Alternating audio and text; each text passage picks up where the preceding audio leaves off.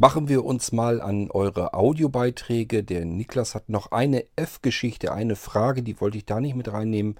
Und äh, die richtet sich mehr oder weniger an euch alle, beziehungsweise natürlich nur an die, die blindlings noch zu DOS-Zeiten gearbeitet haben. Wenn ihr hier zuhört, hört bitte mal Niklas seine Frage an und vielleicht wisst ihr ja ein paar Antworten dazu.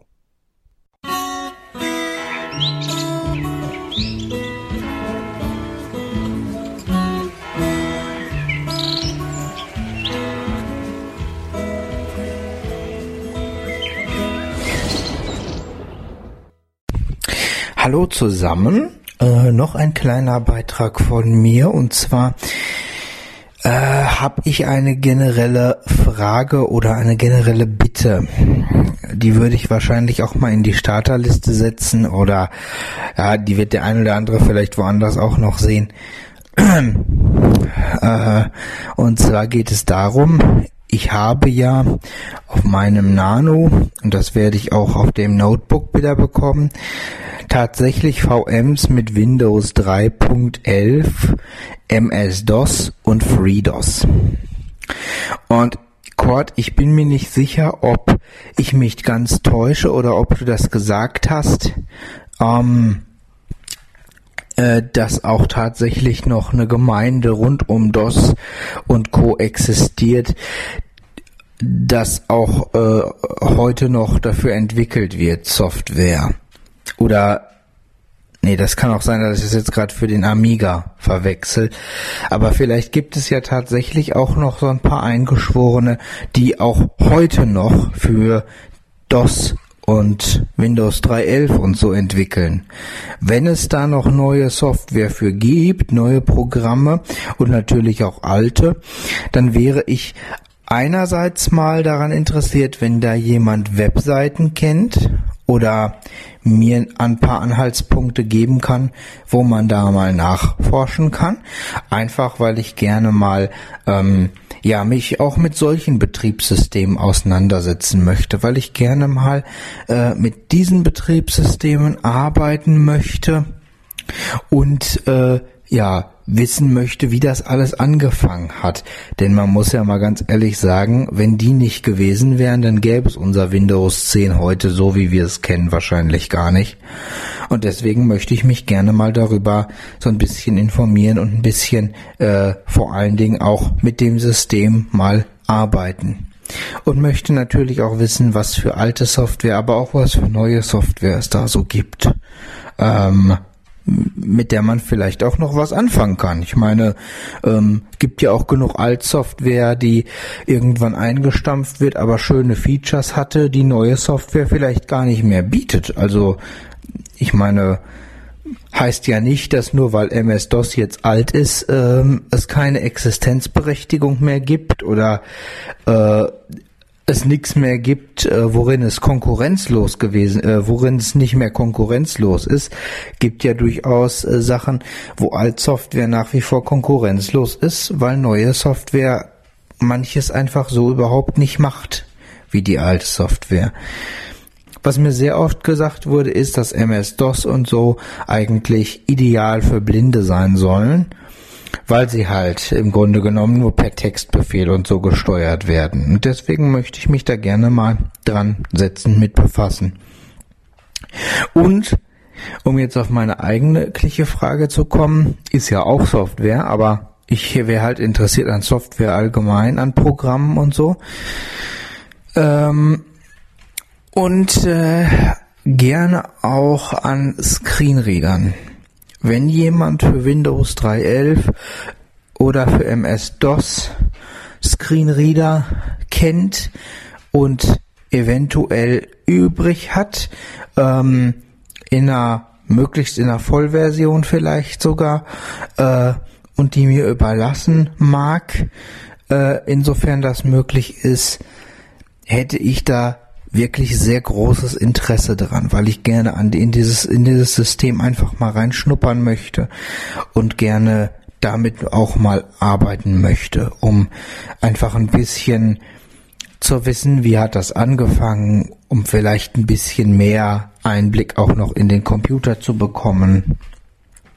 sowas halt. Da hätte ich schon Interesse dran. Ob, äh, ich weiß gar nicht, Kurt, ob du das weißt, ob es auch fürs, für FreeDOS, das ist ja nochmal eine Weiterentwicklung, ein Community-System, was ich glaube auch noch entwickelt wird, äh, nach wie vor, ob es dafür Screenreader gibt oder ob die äh, Screenreader von MS-DOS oder für MS-DOS äh, mit FreeDOS auch arbeiten würden. Vielleicht kannst du da was zu sagen. Ich weiß das nicht.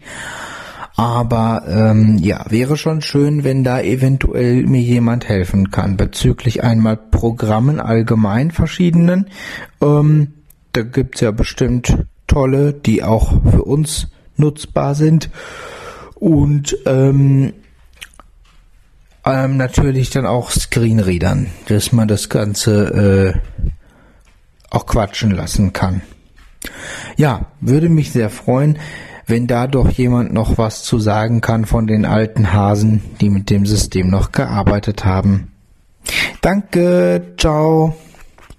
Man mag mich korrigieren, ich kenne mich ja nun, was die Geschichte mit blinder Bedienung und zu MS-DOS-Zeiten betrifft, da kenne ich mich natürlich auch nicht so wahnsinnig großartig mit aus. Ich kann äh, dir, Niklas, nur so viel ein bisschen dazu sagen über das, was ich so mitbekommen habe.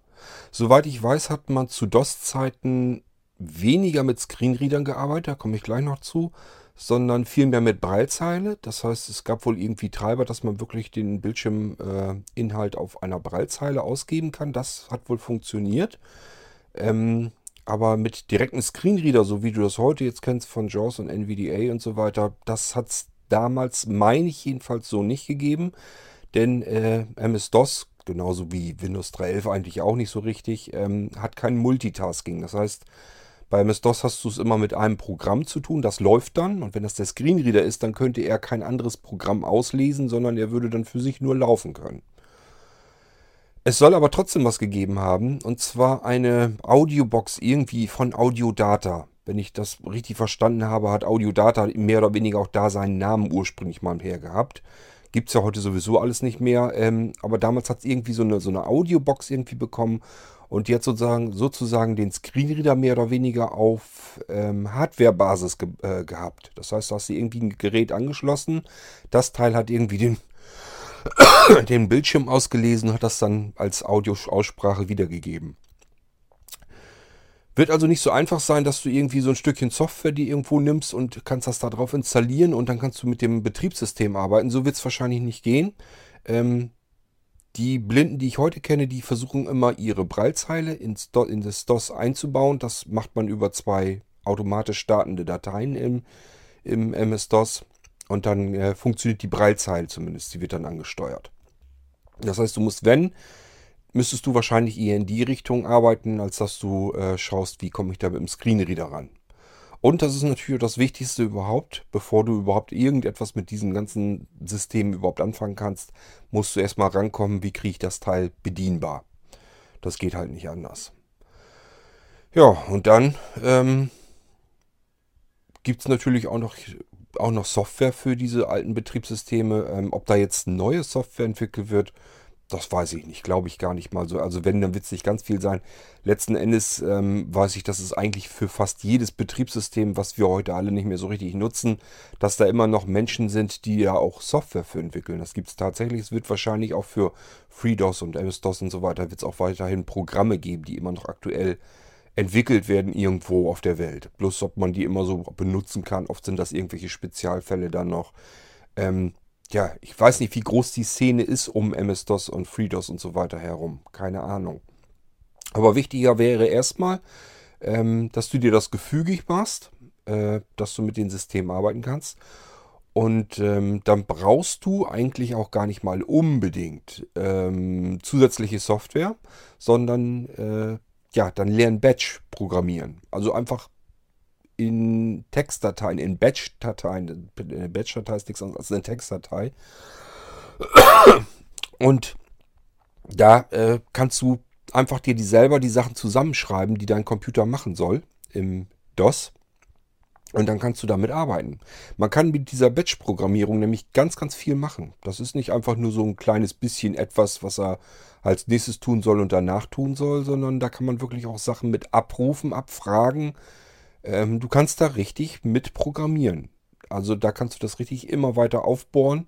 Und wenn dir irgendwelche Sachen fehlen, so habe ich das zu der Zeit auch gemacht, wenn du also äh, mit Batch rumprogrammierst und sagst, jetzt könnte ich aber irgendwie was gebrauchen, jetzt komme ich an irgendwas mit dem normalen MS-DOS so nicht weiter, dann kann man sich eben ein kleines Programm irgendwo suchen, das DOS-kompatibel ist, packt sich das mit rein und äh, kann das dann mit in die Batch-Programmierung mit aufnehmen. Das ist also wirklich alles recht flexibel gehalten und äh, man kann da wirklich einiges mit rausholen. Ich weiß noch, zu damaligen Zeiten habe ich mit MS-DOS ähm, Diskletter gebaut. Die kannte ich zuerst vom Amiga. Die habe ich zuerst auf dem Amiga gebaut. Was waren Diskletter? Nun, wir hatten damals äh, kein Internet. Und die der äh, Wunsch nach Kommunikation war trotzdem groß. Man hat trotzdem gerne Menschen kennengelernt. Und deswegen, ähm, ja, hat man zuerst ganz normal Brieffreundschaften gehabt. Man hat Briefe ausgetauscht und im Computeralltag, wenn man von Computerfreak zu Computerfreak sich einen Brief austauschen will, dann macht das ja Sinn, dass man das am Computer macht. Sondern haben die einen einfach nur einen Text geschrieben, auf die Diskette gepackt und die Diskette weggeschickt. Hat einfach den Vorteil, man konnte viel mehr Text unterbringen, als wenn man jetzt ähm, den auf vier Seiten da reingepackt hätte. Mehrere. Man konnte auf die Diskette dann ja auch noch mal eine Sounddatei mit reinpacken oder ein Bild. Das war dann schon etwas später alles. Und ähm, ja, am Amiga konnte man das sowieso noch viel mehr machen. Äh, und dieses viel mehr, was man auf dem Amiga machen konnte, das habe ich mir alles mal zusammengeklappt, zusammengesucht und habe dann am Amiga einen Diskletter programmiert. Naja, nicht programmiert, das wäre eigentlich schon wieder viel zu viel, zu, zu weit erzählt, sondern ähm, ja zusammengestellt, zusammengebaut, so dass man diesen Diskletter, diese Diskette, hast also als Brieffreund von mir, hättest du die Diskette in deinen Amiga gesteckt, hättest deinen Amiga eingeschaltet und dann wäre da ein riesen Tamtam und Spektakel gewesen. Das war dickes, fettes Intro, äh, das richtig mit so einem animi animierten Würfel, der da in das Bild reingeflogen kam, über dem Amiga-Schriftzug und dann Diskletter mit drunter gekritzelt und ähm, etliche Effekte, die da passiert sind. Da hat es Blitz und Donner gegeben und was weiß ich noch alles. Und dann wurde der Text irgendwann angezeigt, der Brief, der äh, Mauspfeil, der hat sich in eine tanzende, äh, barbusige Frau ent, äh, äh, äh verwandelt. Ähm, das heißt, der ganze Mauscursor hat sich so ein bisschen ähm, bewegt. Und damit konnte man dann eben äh, ja, den musste eigentlich nur äh, weiter unten im Text die Maustaste drücken, dann scrollte der Text so ganz langsam animiert nach oben. Und wenn man wieder nach oben scrollen wollte, hat man einfach den Maus ein bisschen nach oben gepackt, hat da die Maustaste ging der Text wieder äh, nach unten ganz äh, sanft animiert. so konnte man sich also den Text durchlesen. Man hatte im Hintergrund immer Musik dabei. Das war sowieso Standard. Man hatte Soundeffekte dabei, man hatte Multimedia-Erlebnis dabei, man hatte Videosequenzen mit drin. Das alles zu Zeiten, wo du äh, beim PC noch mit MS-DOS rumgefummelt hattest dann. Wo nur schwarzer Screen war, mit heller Schrift drauf. Das war DOS und mehr hatte man auf dem MS-DOS-Rechner nicht. Da haben wir zu Amiga-Zeiten schon mit solchen Sachen rumgefummelt und rumhantiert. Und das konnte auch jeder. War eigentlich kein Problem. Das war jetzt nichts, was man programmieren musste. Man musste nicht extra programmieren lernen, sondern man musste eigentlich nur wissen, wie muss ich das machen. Und das kann man äh, sich austauschen, das kann man lernen und dann konnte man solche Diskletter bauen. So, war natürlich auch spannend, je nachdem, mit wem man sich Diskletter ausgetauscht hat. Das heißt, wenn ich Diskletter zurückbekommen habe, dann hatte ich natürlich auch wieder andere, ganz andere Sachen. Also, dass ich andere Multimedia-Elemente mit einreiten, andere Musik, der Text anders dargestellt wurde und so weiter und so fort. Ähm, ich habe dann meinen Diskletter weiter aufgebohrt, nämlich es gab natürlich auch jede Menge Menschen, die das nicht konnten, die nicht wussten, wie mache ich einen Diskletter. Ich habe gar keine Ahnung, ich weiß ja nicht mal, wie ich die Diskette Bootable bekomme, dass der Amiga die direkt von der Diskette starten kann und dann diesen Diskletter anzeigen kann. Was habe ich gemacht? Ich habe weiter rumgefummelt und den weiter ausgebaut, so dass man bei dem bei meinem Diskletter, wenn man den bekommen hat, konnte man auf etwas doppelt draufklicken und dann hat dieses doppelt draufgeklickt äh, ein Diskletter gebaut. Das heißt, äh, dieses kleine Programm, was ich dann da drauf hatte, das war auch bloß eine Abfolge von Programmen, von Befehlen. War auch wieder eigentlich nur eine Stapelverarbeitung, gebatcht. Ähm, dieses kleine Programm hat dann gesagt, bitte lege jetzt eine leere Diskette ein. Dann hat der Anwender, der Brieffreund sozusagen eine leere Diskette reingepackt.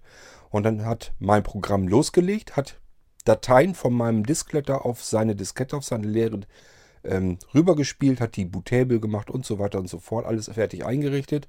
Und dann konnte der andere Mensch äh, die Musik selber noch auswählen, die er damit drauf haben will.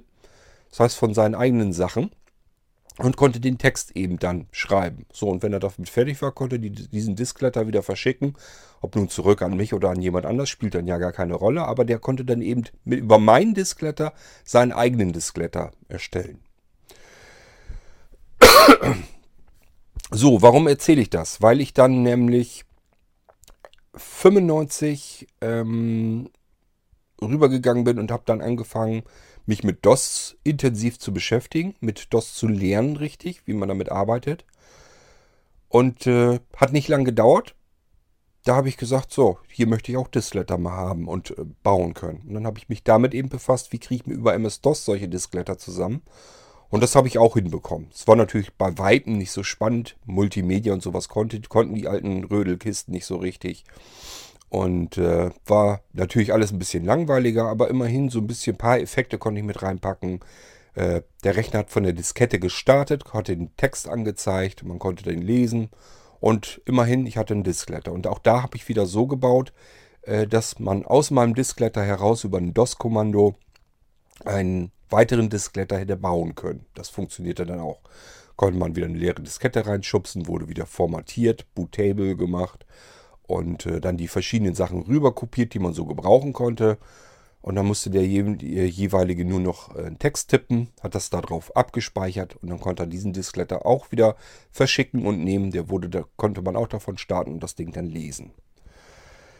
So, das ist eigentlich das, was ich dir sagen wollte, was man alles aus einem DOS-Betriebssystem herausholen kann, ohne dass man irgendwie was programmieren kann. Man muss eigentlich nur wissen, wie kann ich mit DOS arbeiten, mit den Befehlen, die da drin sind. Und wenn ich das einmal habe und habe kapiert, eine Batch-Datei ist nichts anderes als eine Abfolge dessen, was ich sonst in DOS selbst eingeben kann, dann kann ich auch selber mit dem Ding programmieren, ohne zu programmieren, ohne programmieren zu lernen. Ich muss eigentlich nur lernen, äh, mit DOS zu arbeiten, mit MS-DOS zu arbeiten. Je besser ich mich damit auskenne, desto besser kann ich und komplexer kann ich später auch Programmabfolgen zusammenbasteln. Und äh, deswegen ist das durchaus eine interessante Sache, wenn du nämlich jetzt ähm, die alten DOS-Programme so weit hast, dass du damit arbeiten kannst, mit Breilzeile wahrscheinlich dann eher. Dann kannst du auch ähm, solche Sachen eben äh, programmieren. Müssen keine Diskletter sein, aber kann ja irgendwas anderes sein, wo du sagst, das möchtest du einfach gerne mal basteln, programmieren. Ist nämlich die einfachste Form vom Programmieren. Ist einfacher, als wenn du dir irgendwelche Handbücher zum zu einer Programmiersprache schnappst und dann programmieren lernst. Da ist das äh, MS-DOS eigentlich einfacher, denn da mussten auch normale Anwender mit klarkommen und nicht Programmierer. Und dementsprechend ist das ein sehr schöner Einstieg, um mal so ein bisschen rumzufummeln und Sachen zu automatisieren. Irgendwelche Daten oder sowas abzufragen, die wieder zu integrieren, irgendwie abzuspeichern, wieder auslesbar zu, zu machen und anzuzeigen. Dinge zu verarbeiten, dass du irgendwelche Zahlenfolgen eingibst und die werden automatisch zusammengerechnet oder solche Sachen. Das kannst du alles mit reiner Batch-Programmierung machen, ohne dass du irgendwie eine komplexe Programmiersprache erlernen müsstest. Ja, und ansonsten hoffe ich, dass dein Aufruf ein bisschen was hilft. Ich sage dir natürlich Bescheid, wenn sich jemand bei mir meldet, der sagt, ja, hier, äh, wenn du solche äh, Breilzeilen noch hast, die kann man da anklemmen. Das sind alte DOS-fähige Breilzeilen. Da gibt es Treiber dafür. Treiber habe ich, kann ich dir geben. Äh, ob du jetzt an diese alte Audio-Data-Box drankommst, vielleicht kann da irgendwer nochmal was drüber erzählen, der die Dinger noch miterlebt hat. Denn äh, zu euch Blinden bin ich ja sozusagen erst relativ spät dazu gestoßen. Ähm, das war ja irgendwie so um 2000, 2001, 2002 herum. Vorher habe ich mich mit Thema Blindheit so ja gar nicht weiter abgegeben. Ähm, und deswegen, was alles so davor war mit Computern und Blinden, das weiß ich nur aus dem Hören sagen. Und das ist natürlich nicht so ganz viel. Diejenigen, die heute noch mit DOS arbeiten, das sind, wenn ich mich so zurückerinnere, vielleicht zwei Leute gewesen. Zwei, drei Leute, an die ich mich erinnere, die mir gesagt haben, dass sie mit DOS-Sachen noch arbeiten. Äh, von den ganzen Blinden, die ich kenne, das ist nicht viel. Also mach dich da jetzt nicht drauf gefasst, dass da jetzt jede Menge Rückmeldungen kommen. Das denke ich eher nicht. Vielleicht hast du aber Glück, dass einer zuhört und sagt, ja, weiß ich noch Bescheid, kenne ich, kenn ich mich mit aus, benutze das heute noch und kann dem Niklas da was erzählen. Wenn jetzt solch jemand dabei ist, klar, ginge per E-Mail auch. Die E-Mail kann ich dann gerne Niklas weitergeben. Das wäre nicht das Problem. Ähm, schöner wäre es natürlich, wenn man das gleich hier hätte, wenn ihr das als Audiobeitrag erzählen wollt. Entweder ihr nehmt es bei euch an dem Computer auf und wenn ihr das nicht könnt oder nicht wollt, dann ruft ihr einfach äh, die Nummer 05165 439 461 an, sprecht dort einfach auf den als äh, Anrufender normal auf den Podcast Anrufbeantworter wird alles komplett aufgezeichnet, ähm, was ihr darauf quatscht. Und auch da hat man dann das Ganze als Audiobeitrag hier in der Sendung mit drin und dann haben da eigentlich alle was von. Wäre schöner, als wenn ich eine E-Mail hätte, ähm, die ich Niklas nur so einzeln weitergeben kann. Denn interessant ist das sicherlich allemal, wie Blinde früher zu DOS-Zeiten äh, am Computer gearbeitet haben.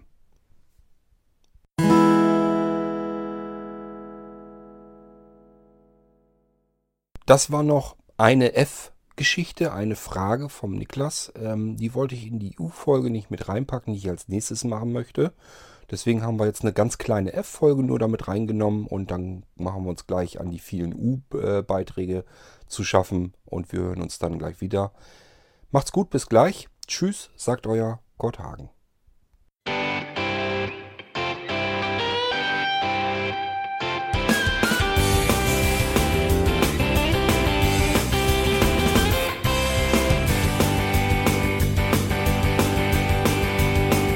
Du hörtest eine Produktion von Blinzeln Media. Wenn du uns kontaktieren möchtest, schreibe eine Nachricht an podcast.blinzeln.org oder über unser Kontaktformular auf www.blinzeln.org. Blinzeln schreibt man in unserem Fall übrigens immer mit einem D in der Mitte. Sprich unter 05165 439 461 auch gern einfach auf unseren Podcast Anrufbeantworter. Dann können wir deinen Audiobeitrag in einer unserer nächsten Sendungen verwenden. Für Lob, Kritik und eine Bewertung bei iTunes danken wir dir und freuen uns, wenn du auch bei unserer nächsten Sendung wieder mit dabei bist.